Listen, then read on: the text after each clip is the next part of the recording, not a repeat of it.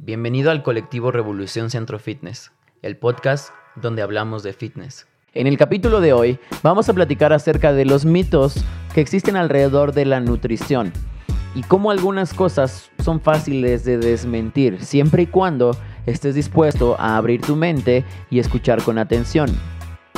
Bienvenidos a Revolución Centro Fitness. Estamos aquí el día de hoy con Raquel y con Luciano. Vamos a llevar una plática acerca de eh, cuáles son los mitos y las realidades de la nutrición, ¿no? Y eso es un tema muy controversial porque seguramente hemos encontrado ahí muchas cosas en redes sociales, en revistas, hemos visto a influencers o personas que según saben acerca de nutrición y hablan acerca de todos estos temas y lo toman muy a la ligera. Y terminamos viendo que el impacto en la gente, en la, en la población general, es muy grande, ¿no? Y quizá, y quizá uno de los de los temas más destacados de esta conversación sería, y se los pregunto a los dos, ¿los carbohidratos después de las 6 de la tarde te matan? Sí, desafortunadamente los mitos. O sea, ¿sí matan pues después de las 6?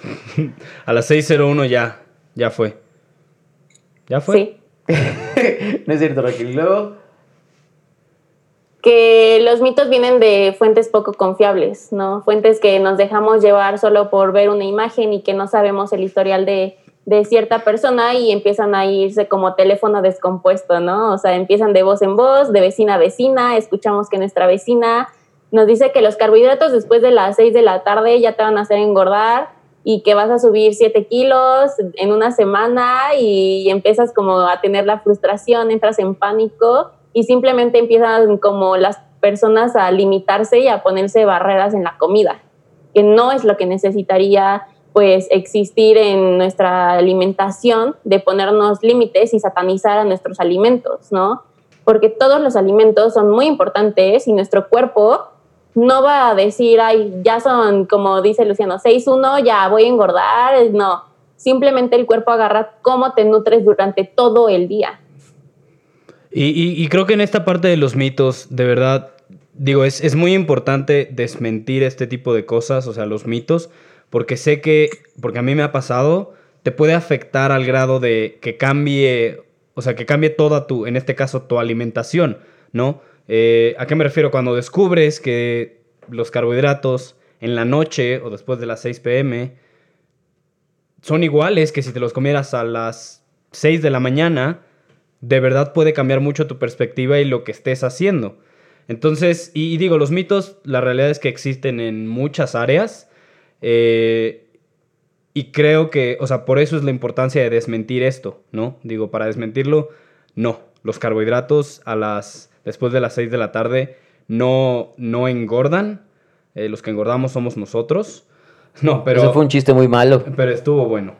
Eh, no, pero los carbohidratos después de las 6 de la tarde o en la noche en general, cuando digo que tienen el mismo, que actúan de, igual manera, eh, me refiero, sí puede haber algún tipo de cambio en términos de, depende de qué estés haciendo en ese momento, depende de qué, eh, o sea, cuánto peses, pero a lo que voy, no hay una diferencia entre si te los comes en la noche, vas a engordar a que si te los comes la misma cantidad en la tarde o en la mañana no hace gran diferencia. Al final del día lo que más importa es el total de calorías, si estamos hablando de ya sea engordar, que creo que ese es el mito, comer carbohidratos en la noche, y esto puede ser fruta, puede ser incluso cosas como arroz. He escuchado mucho esto de la fruta, que no, no como fruta en la noche, o como o ceno muy, muy ligerito, porque sé que si como en la noche voy a engordar. Em, básicamente este es el mito del que hablamos, no solo carbohidratos, creo que también hay como varias cosas Ahí yo quisiera hacer eh, un, un, como una observación, ¿no? Lo que yo les digo luego cuando me preguntan, no, es que ya son las 7 y quiero comer un bowl de frutas, pero no sé, voy a engordar porque me dijeron que, voy que engordo después de las 6, ¿no? Simplemente lo que yo les pregunto es, ¿a qué hora vas a tener tu cena y a qué hora te vas a ir a dormir? Porque como sabemos, los carbohidratos nos dan energía, ¿no? La fruta tiene azúcar pues natural, ¿no? Es azúcar pues de la buena, ¿no? Por así decirse. Pero si nosotros tenemos voy a poner un ejemplo, nuestra cena a las 10 de la noche y nos llenamos con fruta, con avena, con, no sé, si le pones ya otras cosas, crema de maní, que eh, comes arroz, etcétera, está llenando tu cuerpo de energía. Y en la noche, si te vas, si cenas a las 10 de la noche y te vas a ir a dormir a las 11 de la noche, ¿para qué ponerle tanta energía a tu cuerpo si necesita empezar a entrar en ese proceso de relajación, de preparar al cuerpo y de decirle, ok, este, te vas a ir a dormir, después de tu cena, ok, te relajas, descansas y después de una hora, dos horas te vas a dormir, ¿no? Pero si le metemos tanta energía a nuestro cuerpo, solo nos vamos a mantener despiertos y a lo mejor llegamos al punto de que no podamos dormir. Pero no significa que si cenas eso vas a engordar. Simplemente también, es de la energía a tu cuerpo. Tenemos que ser como más claros con eso. O sea, los carbohidratos, incluso, incluso en lo que acaba de decir Raquel, existe, existe verdad y existe mentira, ¿sí? ¿En qué sentido? Si al, fin, al final del día, ¿qué tal que nada más es la única comida que haces en el día? Pues sí necesitas toda la energía posible para, para recuperarte el día siguiente. ¿Qué tal que trabajas turnos nocturnos, pero ese, en, ese, en ese día en específico descansaste? Pues sí, obviamente, si no tienes toda esa energía, pero ¿dónde, dónde viene la verdad de, lo que acaba de comentar? que tu cuerpo no necesita tanta energía en la noche para las personas comunes y corrientes que tienen un horario de 7 de la mañana a 7 de la tarde y después de ahí tienen que eh, hacer otras cosas y a esa hora salen de trabajar o a esa hora terminan sus actividades diarias, no es necesario tanta cantidad de energía, ¿no? O sea, los carbohidratos como tal no matan. ¿Qué provocan los carbohidratos cuando los consumes? Elevan tu, tu insulina, ¿no? Y esa insulina, de alguna u otra forma, le estás diciendo al cuerpo que vas a gastar energía y entonces la pregunta es, lo que dijo Raquel, ¿vas a gastarla? Si no vas a gastarla, entonces tienes que cambiar el tipo de carbohidratos. No es que tienes que dejar de comer carbohidratos, no. Por ejemplo, eh, si checamos el libro de, de Why We Sleep o el libro de Circadian Rhythm, el ritmo circadiano, y hacer fasting, que es ayuno, que ahorita vamos a pasar al ayuno, en el, eh, una de las, de, las partes eh, fisiológicas de tu cuerpo es, si no necesitas eh, disparar la insulina en la noche porque tu cuerpo se está recuperando, entonces tienes que entender que el cuerpo no necesita cenar. Porque cuando se esconde el sol, tu cuerpo está utilizando todo ese tiempo, toda, toda esa, vamos a decirle así, energía lunar, que no, que no creo que sea energía lunar, ¿no? Pero que está utilizando todas esas horas oscuras para recuperarse para hacer todos los procesos que durante el día, mientras absorbes eh, la luz del sol, no haces. ¿sí? Y hacer digestión no es uno de ellos en la noche. Pero es porque eh, biológicamente así está hecho. No porque a fuerza, entonces tu estómago diga, no, pues no entra. Y lo guardo en, en los dientes y hasta el día de mañana ya entra. No funciona así. Entonces, sí, es un mito. Es un mito que los carbohidratos después de las 6 de la noche se vuelven en asesinos eh, escondidos, ¿no? Pero sí hay ciertas reglas que hay que seguir. Una de ellas fue la que mencionó Raquel. Si es energía que vas a utilizar, está perfecto. Si no es, no lo necesitas. Cámbialo por algo que no tenga energía. ¿Cómo qué otro tipo de carbohidratos, Raquel? Ya que dijiste que la fruta, que la avena, ¿qué otro tipo de carbohidratos en la noche podríamos estar utilizando si no vamos a, a utilizar esa energía? O sea que sí, Ajá pues podríamos estar consumiendo ya sea pues como pues si quieres tortillas, o sea, de esos, de esos carbohidratos complejos que son de menos energía. Por eso, ¿cuáles? En ejemplo sería los vegetales, podrías utilizar cualquier tipo de vegetal o cualquier tipo de legumbre que no sea tan pesada, ¿ok? O que no tenga tanta, tanta densidad para que puedas ir a dormirte tranquilo. Incluso eh, puedes utilizar un poquito elevar más las proteínas, porque pues las proteínas al final del día eh, tienen un, no, liberan tanta insulina en, la sangre, ¿no? Entonces ese proceso te puede ayudar a recuperarte mejor. Ahora sí, que si nos vamos a poner bien quisquillosos, pues existe de proteínas a proteínas, ¿no? Porque si te vas a echar un bife de chorizo a las 10 de la noche, pues ya quiero ver cómo te va a ir con tus pesadillas, ¿no? Entonces, ese es, es la, entonces ahora, ahora acabamos de inventar un nuevo mito, que las proteínas no se pueden comer después de las 6 de la noche. No, a ver, espérense, tiene todo un porqué, ¿no? Y en ese porqué está el razonamiento detrás de ese pensamiento. ¿Y quién lo dijo? Lo dijo un nutriólogo, porque también hemos escuchado barbaridades de nutriólogos, ¿verdad Raquel? Sí. eh, lo dijo un nutriólogo. Sí. ¿Cuál fue su experiencia para decir en altavoz, no me gustan los carbohidratos, ¿no? Porque quizá ni siquiera está diciendo que los carbohidratos son malos. Quizá ella se siente mal comiendo carbohidratos después de las 6 de la noche. Y tiene que ver con un proceso emocional, ¿no? Y entonces ahora sí viene la parte del desayuno. ¿Qué pasa con el desayuno, Lu? Esta parte de desayuno, digo, yo siempre escuché y durante, creo que toda, no quiero decir toda mi infancia, pero toda la primaria, yo desayunaba y recuerdo las mañanas donde desayunaba antes de irme a la escuela, 10 minutos, o sea, literalmente tomaba 10 minutos y tenía que hacerlo a prisa porque tenía que irme a la escuela, porque yo tenía este pensamiento de, si no desayuno, me voy a sentir mal, eh, me va a ir, no sé, me, va a pasar algo, entonces tengo que desayunar porque si no, no voy a tener energía para sobrevivir. Básicamente así es lo que yo, lo que yo pensaba. Entonces, a, a esto me refería cuando es, es bueno que, que escuchen a alguien desmentir estos, estos mitos. ¿Por qué? Porque te puede afectar de gran manera. A mí me afectó toda mi primaria el pensar que si yo no desayunaba, incluso si eso significaba que me tardara 5 o 10 minutos y ni siquiera disfrutara mis alimentos antes de ir a la escuela en la mañana, yo me iba a morir, casi, casi. ¿Y qué, y, y qué significa? Vamos a desglosar la palabra para que otra vez la- eh, los que nos estén escuchando se cultiven, porque nosotros lo que nos interesa es que ustedes sepan y que se instruyan y que aprendamos en conjunto. Vamos a desglosar la palabra desayuno. ¿Cómo la separamos? Es desayuno. ¿Conocen la palabra ayuno? Literal es cuando rompes el ayuno.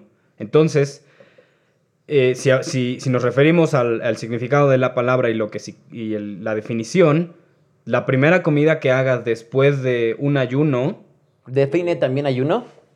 ayuno es ausencia, digo, hay distintos tipos de ayuno, pero sería no, no consumir, puede ser alimentos. Del ayuno que estamos hablando es ayuno completamente, o sea, que no haya alimentos, solo agua. Eh, algunos podrían decir que café, pero, o sea, si tomas café, yo no diría que estás rompiendo ese ayuno, sino cuando ingieres calorías de algún tipo, ese sería cuando rompes algún tipo de Exacto. ayuno. El café no tiene calorías, por si no sabía. Café negro. Eh, entonces, justamente es eso. Rompes el ayuno y entonces ese se vuelve tu comida del día, ¿no? Por eso se llama desayuno. ¿Cuál, era el- cuál, el- cuál es la, la base sólida o fundamentada de que el desayuno es la comida más importante, Raquel? El desayuno, que el desayuno es la comida más importante, es como, bueno, yo le escuché así como de, es la primer comida de tu día, es la primer comida que tienes que así, ¿no? O sea, es la, pri- la primordial. Y simplemente, no, sí es importante, pero todas las comidas de nuestros días es importante. Y estoy diciendo que todas las comidas de nuestro día es importante porque ella entra, entra la parte individual que yo les platicaba el otro día, ¿no? Hay personas que solo porque no tienen tiempo durante todo su día, tienen solo dos comidas de su día, ¿no? Ni siquiera tienen a lo mejor y desayuno, comida y cena bien planteadas. A lo mejor y tienen un brunch, una comida y una cena, pero son tan grandes, pero tan nutritivas que alcanzan sus requerimientos de todo el día. Entonces, si nosotros decimos y nosotros O sea, les arraigamos este mito, Entonces, ¿me estás diciendo que me han engañado toda la vida también con que son cinco comidas al día? Sí, nos han engañado desde chiquitos, porque decimos igual, ¿no? O sea, cinco comidas al día es lo, la regla, ¿no? Cinco comidas al día. Si tienes cuatro, no, ya te vas a desnutrir, vas a tener desbalances, eh, problemas hormonales y no. Simplemente como, por ejemplo, ¿no? Yo sé que Rafa, eh, pues no sé, no sé cuántas comidas haga al día, pero hace como cuatro o tres, ¿no? Si tienes, si algún día, dos. ¿cuántas tienes? Últimamente hago dos. Ah, mira, dos. Alguien que hace dos, ¿no? Yo hago cuatro o a veces tres, pero luego cuando no tengo ni siquiera apetito, pero digo que voy a tener dos comidas del día, voy a tener todos mis requerimientos del día y durante todo el día voy a trabajar y hacer mis pendientes. Y eso ya es algo que es muy individualizado. Y desde chiquitos les digo, ¿no? Es como desayuno, colación, comida, colación, cena. Pero la colación a lo mejor y la puedes juntar con tu desayuno. La colación de la tarde a lo mejor y la puedes juntar con tu cena, cenas y después a lo mejor y después de dos horas te relajas y te vas a dormir, ¿no? Todas las comidas son importantes, no solo una. Y vamos a tratar de ayudar a los que definieron esto de que el desayuno es la comida más importante del día. Vamos a desmenuzarlo. Si es la comida más importante del día, si es la única que vas a tener, ¿no? Y basándonos en la definición que les acabamos de compartir de, compartir de desayuno, que es eh, dejar de ayunar, pues sí, obviamente es, es, una comida importante. Ahora, ¿por qué es importante? Porque el, el, desayuno no es la comida más importante, pero sí es una importante o muy importante. Bueno, todas son muy importantes, ya nos lo dijo Raquel. A lo que voy es, sí te va a preparar a cómo te vas a sentir durante el día. Eso, eso, es, eso es primordial, ¿sí? O sea, si, si, si, si, en tu primer comida abres una bolsa de papas, un café y unos gancitos, pues ¿qué tipo de desayuno es ese? ¿No? Es, ah, quizás es un desayuno de alguien, de una persona que no tiene el tiempo para hacerse de, desayunar, para, para sentarse a comer, o que ni siquiera sabe cómo cocinar, o que nunca le enseñaron algo acerca de nutrición, que tenía que ser balanceada, etcétera, etcétera, ¿no? Pero no significa que entonces, que, entonces ese ser humano tendría que no desayunar. No, no, no. A ver, espérate. Si esa es la única fuente de energía que él conoce hasta ese momento en su vida, sí que lo haga, que lo siga haciendo porque no queremos que se muera, ¿no? El alimento es lo que nos mantiene vivos, además del agua y respirar. Eh, entonces, cuando vamos experimentando estas nuevas prácticas, ¿qué es mejor que comer una taza de café, uno, una, una bolsa de papas y unos gancitos? Pues ponte a hacerte un huevo, ¿no? O qué tal y lo cambiamos. Quizá en lugar de comprarte eso en el Oxxo o en otro lugar que sea de comida, que sea comida a la mano, pues te compras un sándwich. Y estás cambiando tu forma de nutrirte, ¿no? Y entonces esto quita de encima que el desayuno es la comida más importante. Sí es, es una comida muy importante porque también, ¿a qué? A ver, se los pregunto a ustedes. El desayuno, ¿a qué te ayuda en, en el día en general? En, eso yo quería justo comentar que de dónde, o sea, de dónde viene esto de el desayuno es la comida más importante del día. La realidad es que no, no creo que lo podamos saber, pero sí hay algunas ideas. Una he escuchado porque, y esto lo escuché de una maestra de biología que siempre me decía cuando, cuando estaba haciendo el ayuno intermitente, em, que no, es que no puedes hacer eso, tienes que desayunar porque vienes de un largo ayuno, después de ocho horas de no haber comido nada. Y sí, digo, tiene razón, creo que por eso mucha gente dice que el desayuno es la comida más importante del día. Ahora, mi pregunta sería, ¿para qué? Importante, ¿para qué? O sea, y lo que dice Rafa, yo creo que sí también es, y me gusta ahora enfocarme en el desayuno. ¿Por qué? Porque es la primera comida que vas a hacer. Y creo que si podemos empezar el día, y, esto no solo en, nuestros hábitos alimenticios, sino en general, eh, ¿cómo se dice? Con el paso derecho, con la, con, la pierna derecha. Empezar con el pie derecho. con el pie derecho, creo que nos va a ayudar a, durante todo nuestro día. Entonces, si podemos tener un buen desayuno, está bien, pero también sé que hay mucha gente que literal se levanta muy temprano y dice, es que no quiero desayunar. Pero como tienen esta idea de, es que tengo que desayunar porque es lo más importante y si no voy a engordar o yo qué sé. Yo es lo que pensaba. Yo creo que sí, todo termina en que voy a engordar. Pues sí, creo que sí. voy a engordar. Es ese miedo que ya se ha generado. Y, y si esto causa que, que, comas un gansito y no sé, digo, hay gente que se toma un gansito y una coca o mantecadas y una coca. No los juzgo, pero no sé cómo pueden hacer esa combinación.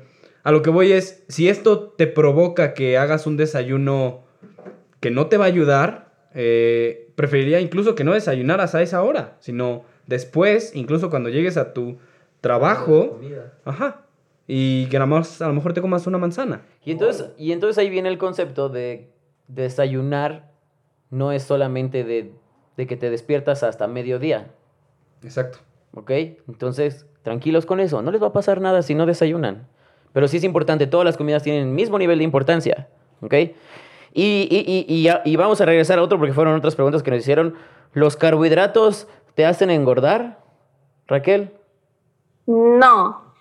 Los carbohidratos van a ser dependiendo de cómo tú los implementes en tu alimentación y qué tipo de carbohidratos consumamos, ¿no? O sea, sabemos que existen carbohidratos, pues ya sea pues el plátano, la avena, el camote, el arroz, pero si nos vamos a otro tipo de carbohidratos que contienen azúcares, pues ya nos vamos que a las gomitas, que al chocolate con leche, o sea, a todos esos tipos de carbohidratos van a ser dependiendo de cómo nosotros los adquiramos en nuestra alimentación de cada día. Pero nosotros generalizar esa palabra, los carbohidratos nos hacen engordar, simplemente no. Los carbohidratos es una fuente de energía esencial para nuestro cuerpo y es un combustible. Si nosotros estamos haciendo ejercicio, nuestras actividades del día, ya sea que hagas que hacer, que respires, que pongas atención, los carbohidratos son un macronutriente que tenemos que consumir en grandes cantidades. Y en grandes cantidades me refiero a cada persona, ¿no? Pero no me voy a meter en eso. Pero simplemente nosotros ya, como les digo, ¿no? Hemos aprendido a satanizar los alimentos. Y si nosotros empezamos a decir, los carbohidratos me hacen engordar, los carbohidratos me van a inflamar, solo puedes mezclar proteínas con vegetales. Los vegetales son carbohidratos. ¿Los vegetales te hacen engordar? No, ¿verdad? Supongo que muchas personas dicen que no. Ahí va, ahí va una pregunta, ¿no? Y esa, vamos a ver qué, qué nos dice Luciano. Ayúdanos a definir qué es azúcar, porque Raquel lo mencionó dentro de los carbohidratos, y qué tipos de, de carbohidratos existen. Ah, bueno, regresando a lo de qué es azúcar, creo que a veces podemos o, definimos el azúcar como glucosa, o cuando hablamos de azúcar nos referimos a glucosa. También existe el azúcar de mesa, que es sacarosa, que es una molécula de glucosa y una molécula de fructosa. Existe también la fructosa, eh, que son, pueden ser monosacáridos, polisacáridos u oligosacáridos. Creo que sí, y me faltó uno. Monosacáridos, disacáridos, eh, que son dos Ajá. sacáridos, mono uno, poli son muchos y oligo son creo que cinco o seis más.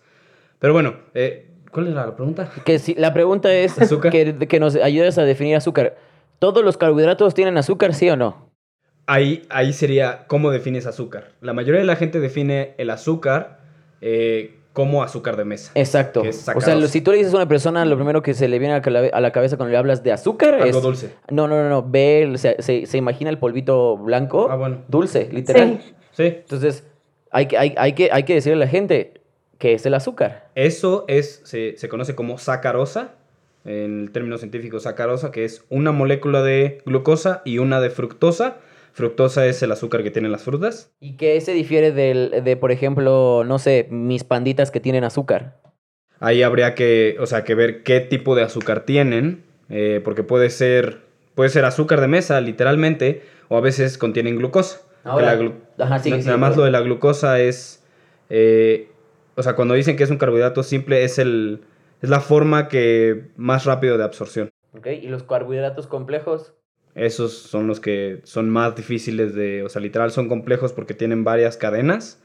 Eh, entonces, al momento de que estás absorbiendo, estás rompiendo esas cadenas y se tardan más. Por eso te dicen deberías consumir, no sé, carbohidratos complejos para cenar, por ejemplo, porque tardan más en hacer digestión, porque tardan más en quitar esas cadenas. ¿Ok? ¿Y entonces qué tipos de carbohidratos existen, Raquel?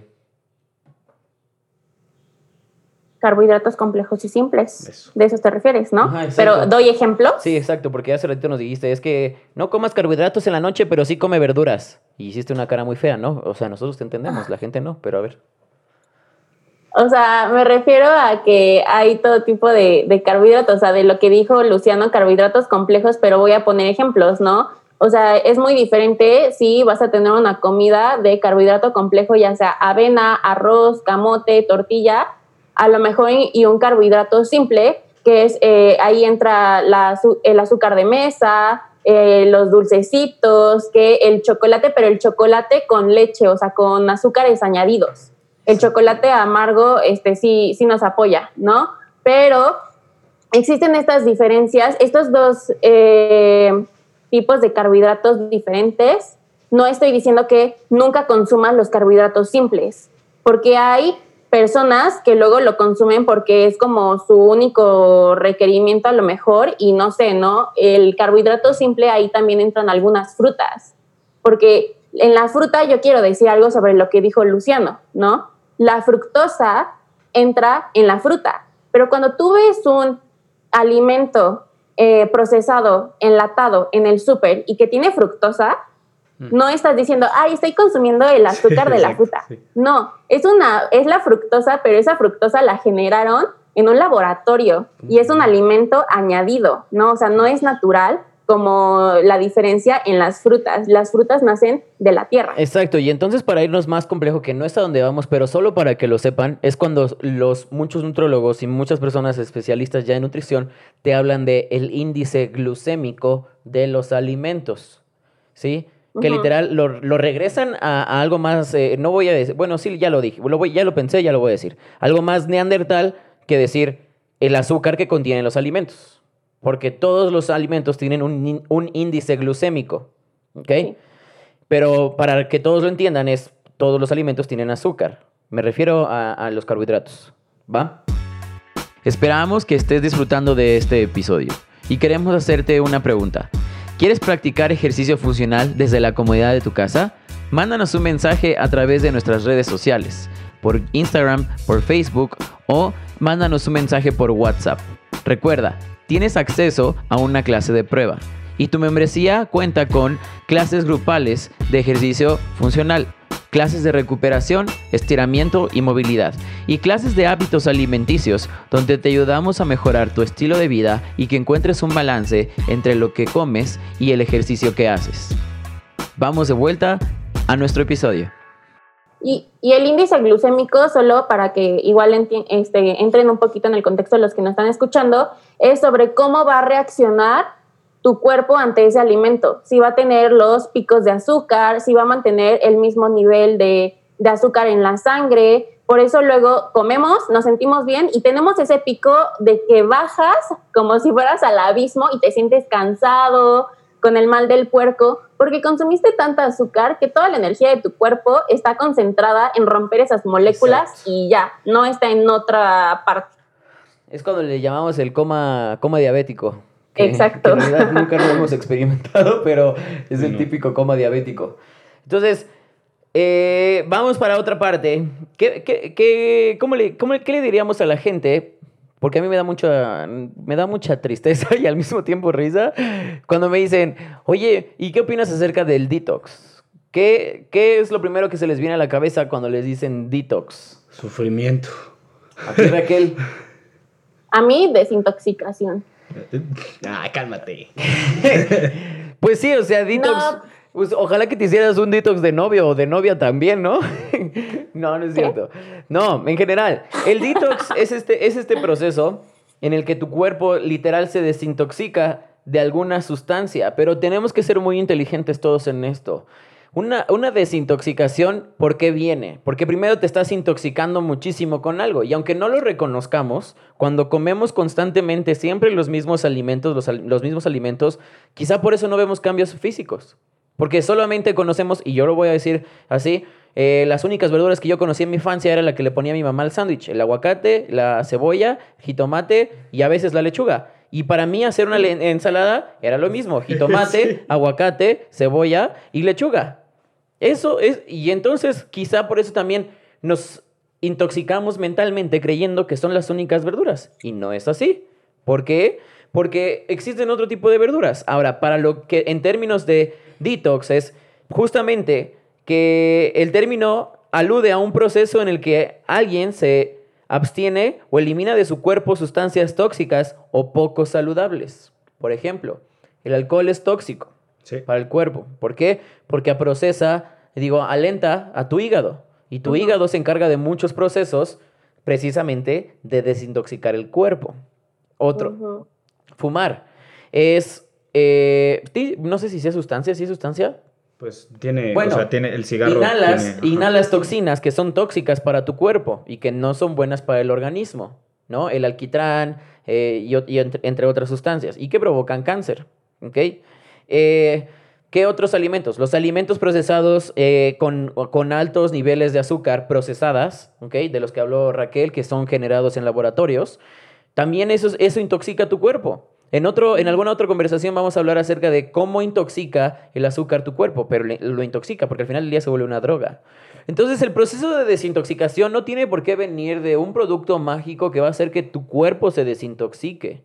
El proceso de desintoxicación va a provenir que tú seas consciente de que algo le está haciendo daño a tu cuerpo. Obviamente que si lo quieres averiguar más rápido, pues vas con un nutriólogo, vas con un doctor, yo qué sé. Pero el detox, ¿qué órgano se encarga de hacer detox, chicos? El hígado. El Eh, hígado. Algo que yo quería comentar en eso que dice Rafa, que me parece muy bueno. O sea, el- es justo desintoxicarte porque algo te está intoxicando. Yo veo el detox porque yo no he conocido hasta la fecha a una persona que lo haga consistentemente durante más de seis meses. Incluso mucha gente te dice 28 días, 30 días. Eh, y al final del día, mi pregunta sería para todos aquellos que quieran intentar. Una es, ¿para qué quieres hacer este detox? O sea, ¿de qué te quieres desintoxicar? Es mi pregunta. Eh, una, entender qué te está intoxicando.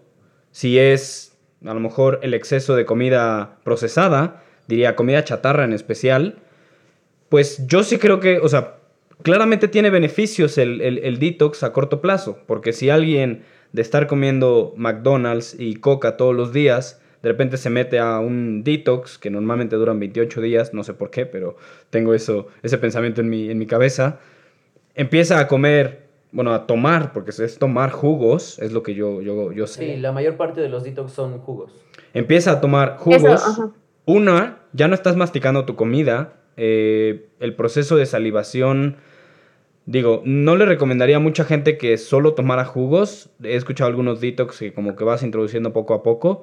Pero si de estar comiendo McDona- McDonald's y coca empiezas a literal ingerir verduras, fruta en los jugos, claramente te vas a sentir mejor. Y claramente vas a bajar de peso. Sí.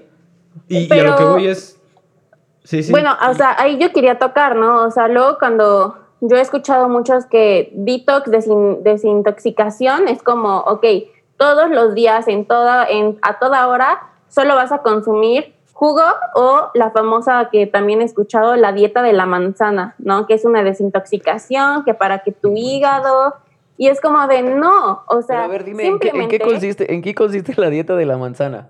¿En? A ver, yo- manzana. Sí, sí es esa, la que si sientes que te desmayas te comes una manzana, ¿no? Sí, exacto. ¿Y dónde está la variedad de tus alimentos, no? O sea, solo tu cuerpo va a tener manzana, pero la manzana ni siquiera tiene un índice alto de proteína. O sea, simplemente estamos como equivocados y hemos puesto un término muy bueno sobre desintoxicación para tu cuerpo, pero lo hemos empezado en, sociedad a implementar en un lado muy erróneo, ¿no? Detox, dejas de comer, ¿no? Simplemente yo también he escuchado eso. Dejas de comer durante un tiempo y solo comes eh, la fruta, pero la fruta en jugo. Y es mucho mejor comerte la fruta entera, uno, porque como dice Luciano, la masticas. Dos, en un vaso de jugo, en vez de tener la- la- el azúcar de una sola fruta, vas a tener el azúcar como de cinco o de seis frutas y vas a decir, ok, estoy comiendo un jugo de, de- de este, no sé, de zanahoria, por ejemplo, ¿no? O no sé, de alguna otra fruta, de sandía o de mango, ¿no? Y en vez de tener solo una partecita de azúcar que te pueda apoyar a tener el equilibrio durante todo tu día, a lo mejor ya hasta ese alimento saludable te está diciendo que estás generando picos de azúcar en tu cuerpo, ¿no? Y lo que dice Luciano, y, y- y Rafa, solo un, pun- un punto que quiero tomar, vas a bajar de peso porque sí, estás dejando de comer, pero ahí empiezan los famosos rebotes, ¿no? Pero, pero ¿Cuánto también es, pero también es algo que muy importante que hay que entender, o sea, y ese es el, el meollo del asunto. Creo que me escuché como abuelito. Sí. El punto central del asunto es, una persona que hace detox es porque seguramente ya se dio cuenta que hacer dieta no es lo mejor que, se- que- que para él. Uno. Dos. Hacer detox es porque alguien te dijo que estás intoxicado con cierta cantidad de alimentos. Tres. Te vas a tomar jugos y los que te lo venden te van a decir que tiene un chorro de vitaminas y minerales que te van a ayudar a bajar y controlar tu peso. Claro que eso no es mentira. Sí tienen un chorro de vitaminas y minerales. Y te va a costar quizá 1.500 pesos un paquetito de, de- de- estos detox por semana. ¿Qué crees que te va a hacer? eh, ¿Qué crees que sale más económico? Aprender a tener mejores hábitos alimenticios. Masticar tus verduras. Comer tus frutas, lo que dice Raquel. Pero ¿por qué esta gente acude al detox? Vamos a, vamos a hacerlo muy, muy simple, porque necesita ver resultados rápidos e inmediatos. Exacto. Exacto. Porque está urgida de ver esos cambios que, que quizá se rindió porque no le gusta el sabor de las frutas, porque no le gusta el sabor de las verduras. Y obviamente como tenemos estos polvos como una proteína, saben a algo, ¿no? Es como la proteína vegana que yo consumo. La proteína vegana que yo consumo sabe a vainilla y tiene chícharos. ¿Cuándo vas a saber que un chícharo sabe a vainilla? Jamás. Pero, y entonces se la doy a probar a alguien y me dice, chale, esto no sabe a vainilla. Pues no, no sabe vainilla, ya sé que no sabe vainilla, pero aquí en la etiqueta dice que sabe vainilla, es una vainilla vegana, ¿ok? So, eh, entonces, el detox es justamente eso. ¿Cómo es que te lo venden a ti? Pues te dicen que vas a bajar de peso. ¿Por qué vas a bajar de peso? Porque vas a comer algo que comí, que vas a ingerir algo totalmente distinto a tu dieta normal. Dos, ¿por qué vas a bajar de peso? Porque no lo estás masticando, está pasando directamente a tu estómago y vas a sufrir de hambre. Porque la, la forma en la que tu cerebro identifica está masticando y voy a saciarme o voy a generar esta sensación de saciedad es porque estoy masticando. Masticar, masticar, moler, masticar con los dientes. Y ese proceso cuando llega a tu estómago es cuando le dice a tu cerebro, ya, ya te llenaste. Con agua no sucede igual. Puedes tomarte litros y litros de agua y solo vas a sentir que te llenaste. ¿Sí? A menos que estés en el mar ahogándote, ahí sí vas a sentir que te llenaste. Eh, esa es la base del detox, ¿no? Entonces, por favor, aléjense del detox. Lo único que yo nada más les diría con detox, y esto va de verdad para todas las dietas que quieran intentar, es si ustedes lo pueden hacer, o sea, antes de que lo hagan, si ustedes lo pueden hacer por 6 meses o 12 meses, háganlo. Si no, de verdad les diría, ni siquiera lo intenten. Bueno, si lo quieren intentar, inténtenlo, es bueno tener esa experiencia y aprender de tus errores, la verdad, porque sí hemos aprendido muchos. Pero sí les diría, si es algo, o sea, momentáneo, a la larga va a ser mejor que aprendan, que se acerquen o que se informen, incluso si no pueden obtener eso que quieren ahorita. Y digo, creo que, el- o sea, como decía Rafa, el problema de, de esto, del detox o de todo esto es que somos impacientes y que lo queremos ahorita, ¿no?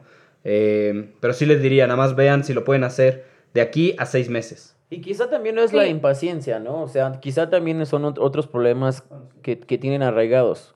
No estamos diciendo que no funcionen, porque hemos visto que funcionan. Solo no se claven con hacerlo. Y la des- porque también he visto a inicios de año, hay que desintoxicarnos, principio de año. A ver, espérate. O sea, cálmate. Nosotros hicimos un video eh, en Revolución Centro Fitness explicándoles qué pasa en la temporada de decembrina, por qué te atascas tanto de comida, cómo puedes prevenir esos, esos atascones y por qué no necesitas ese detox. Porque tienes que hacerte consciente de que obviamente en un mes fiesta, eh, piñatas, eh, Navidad y, y cena de fin de año, pues obviamente vas a sentirte regordete terminando el año, ¿no? Y el detox, ¿qué es lo que va a hacer? Pues te va a decir, deja de consumir todas esas cosas y vuelve a la normalidad.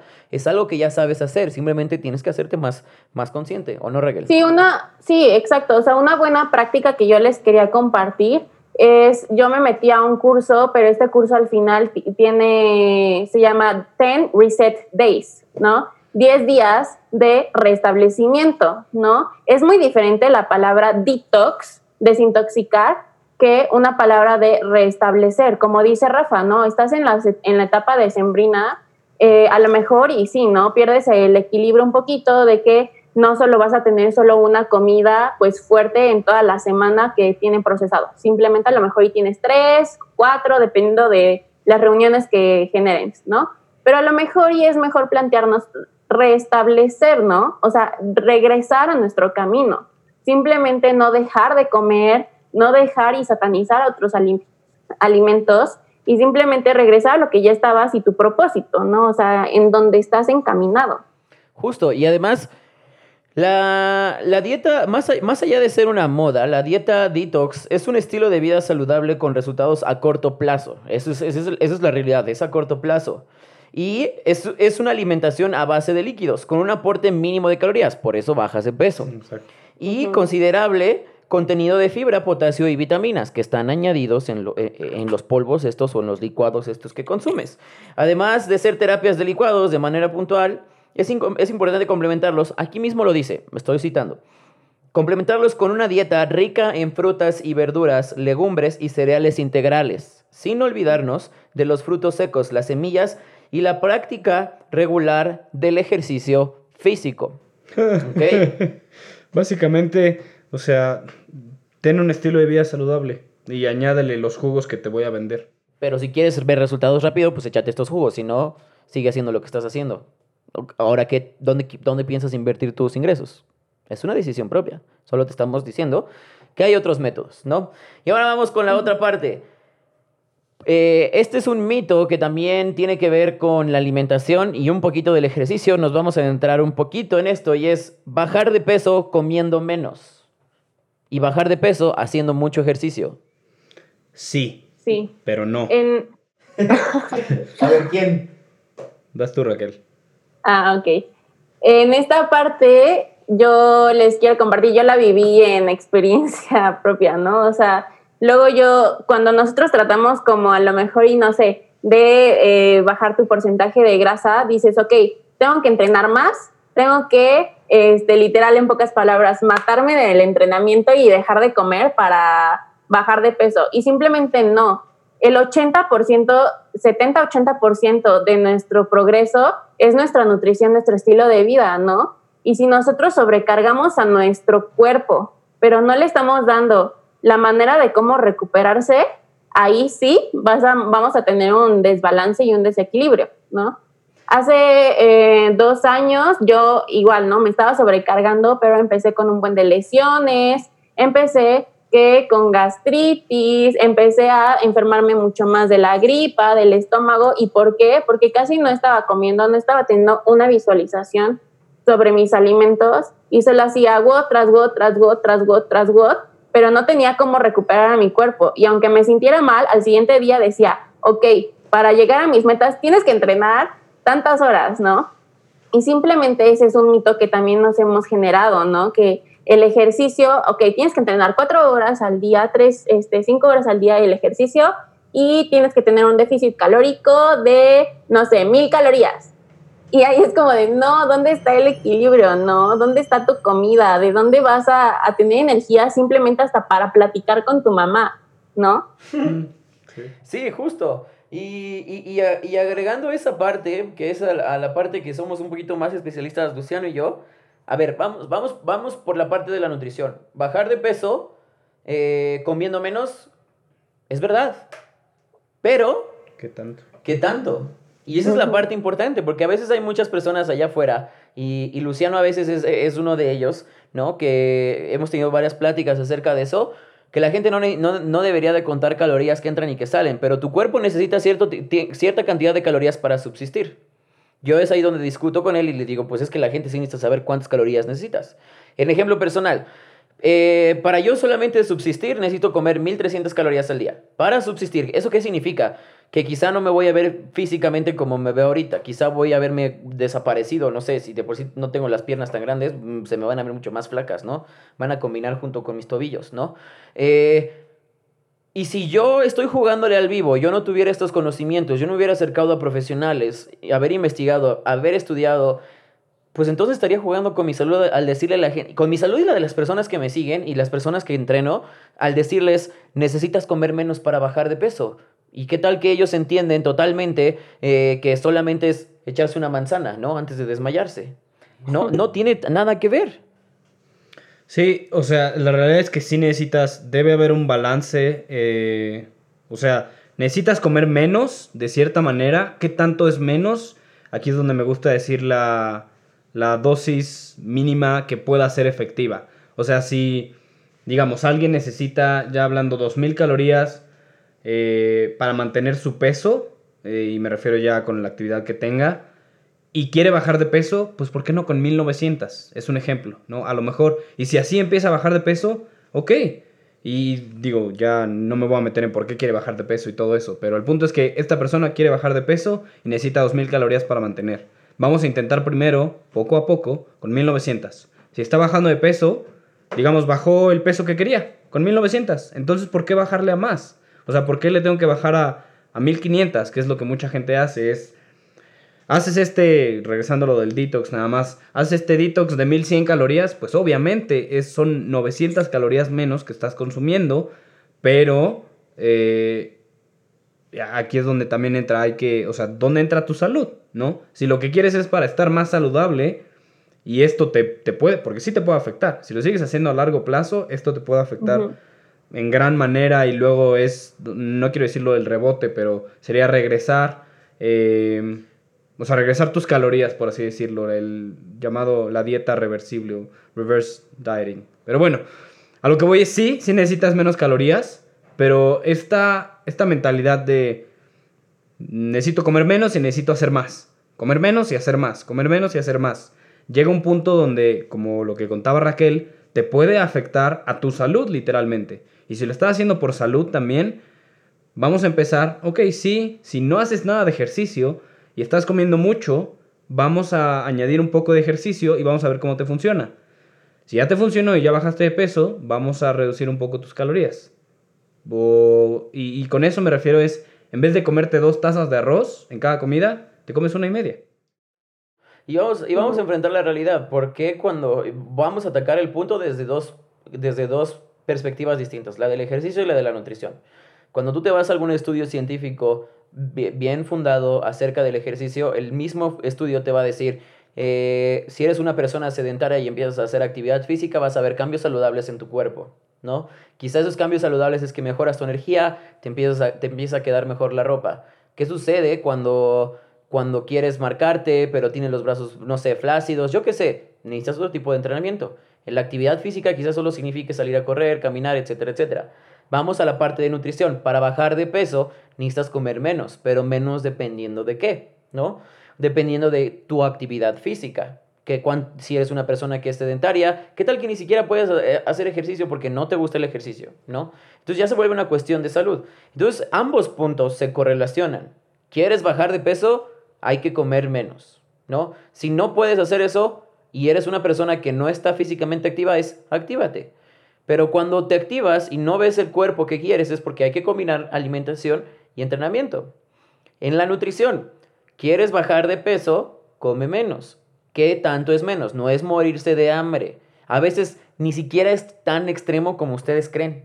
A veces ni siquiera es comer menos, es cambiar el tipo de alimento que estás consumiendo.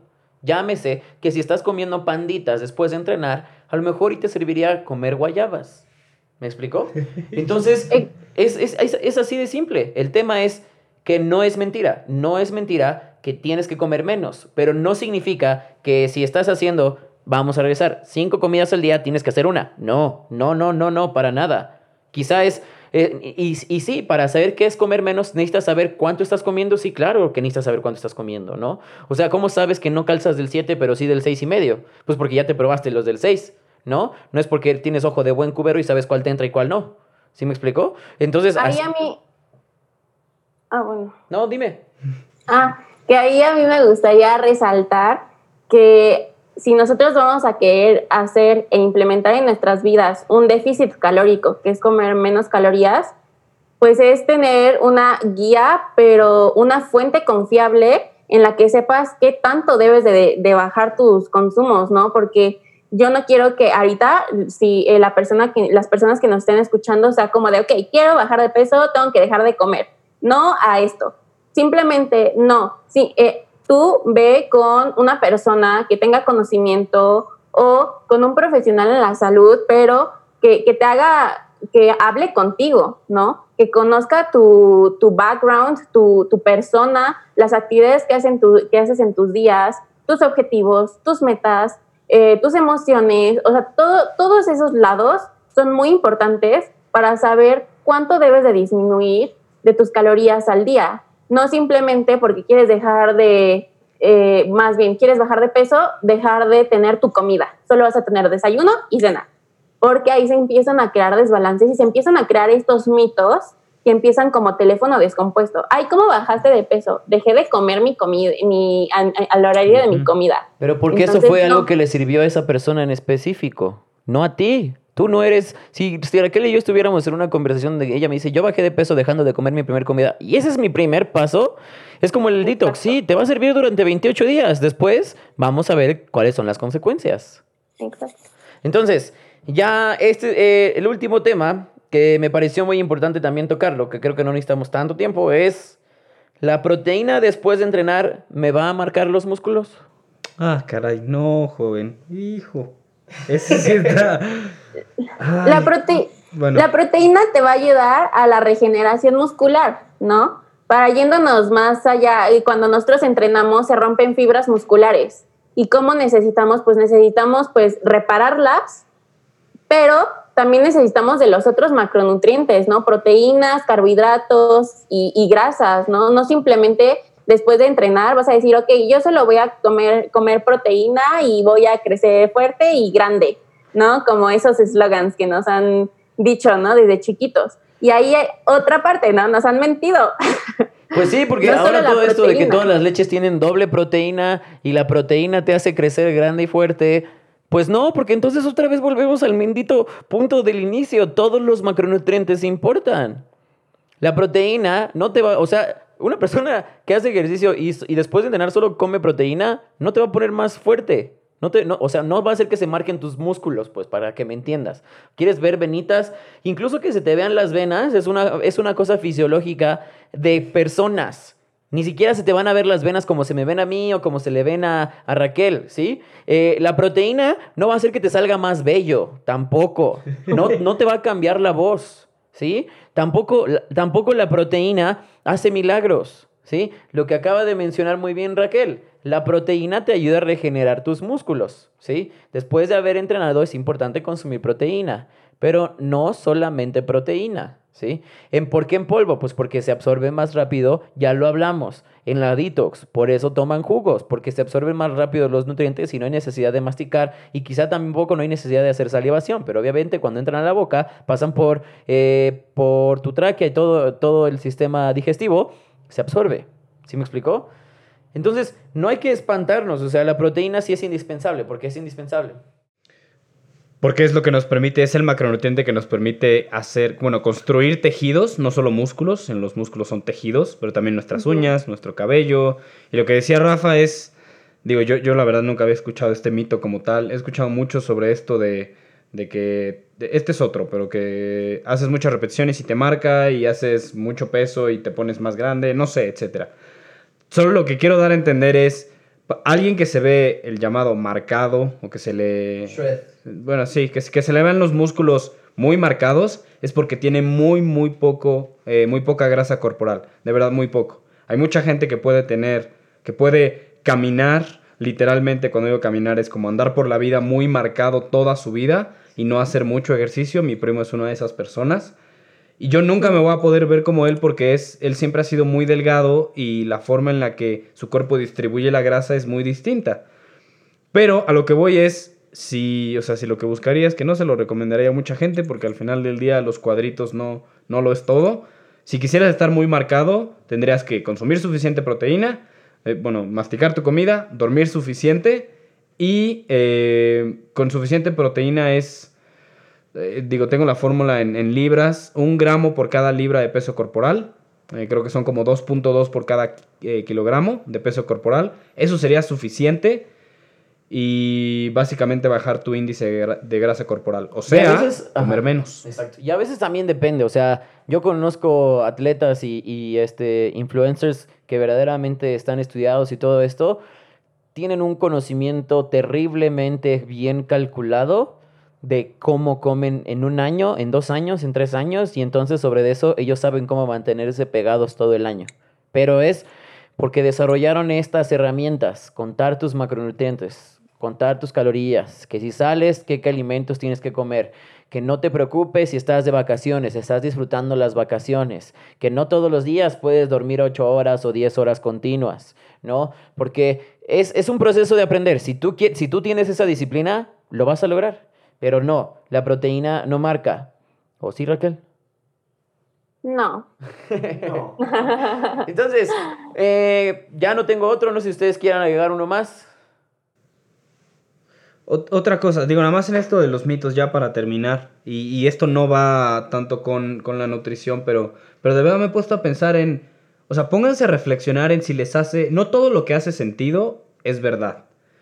Eh, hay muchos mitos que, que te pueden hacer sentido, y esto yo me he puesto a pensar, mi abuelita siempre me decía, no, no salgas eh, al frío, y, y seguro ustedes lo han escuchado, no, no salgas eh, así mojado, ah, sin taparte porque te, te vas a enfermar. ¿no? Y, y me, me he puesto a pensar, ¿cómo el frío, cómo el aire frío me puede, o sea, cómo el viento, la brisita me va a enfermar? Me enfermo por un virus, ¿no?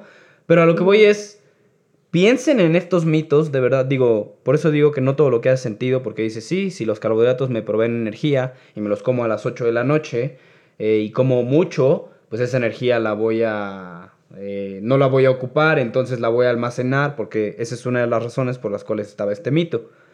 Pero, y hace sentido, pero no es verdad. Al final del día lo que importa es qué tanto consumiste durante todo el día. Y tampoco es como que a las 10 de la noche ya se resetea otra vez, sino es como algo constante. Pero a lo que voy es, piensen, o sea, ustedes mismos piensen en si esto, o sea, por, por qué esto les hace sentido o no.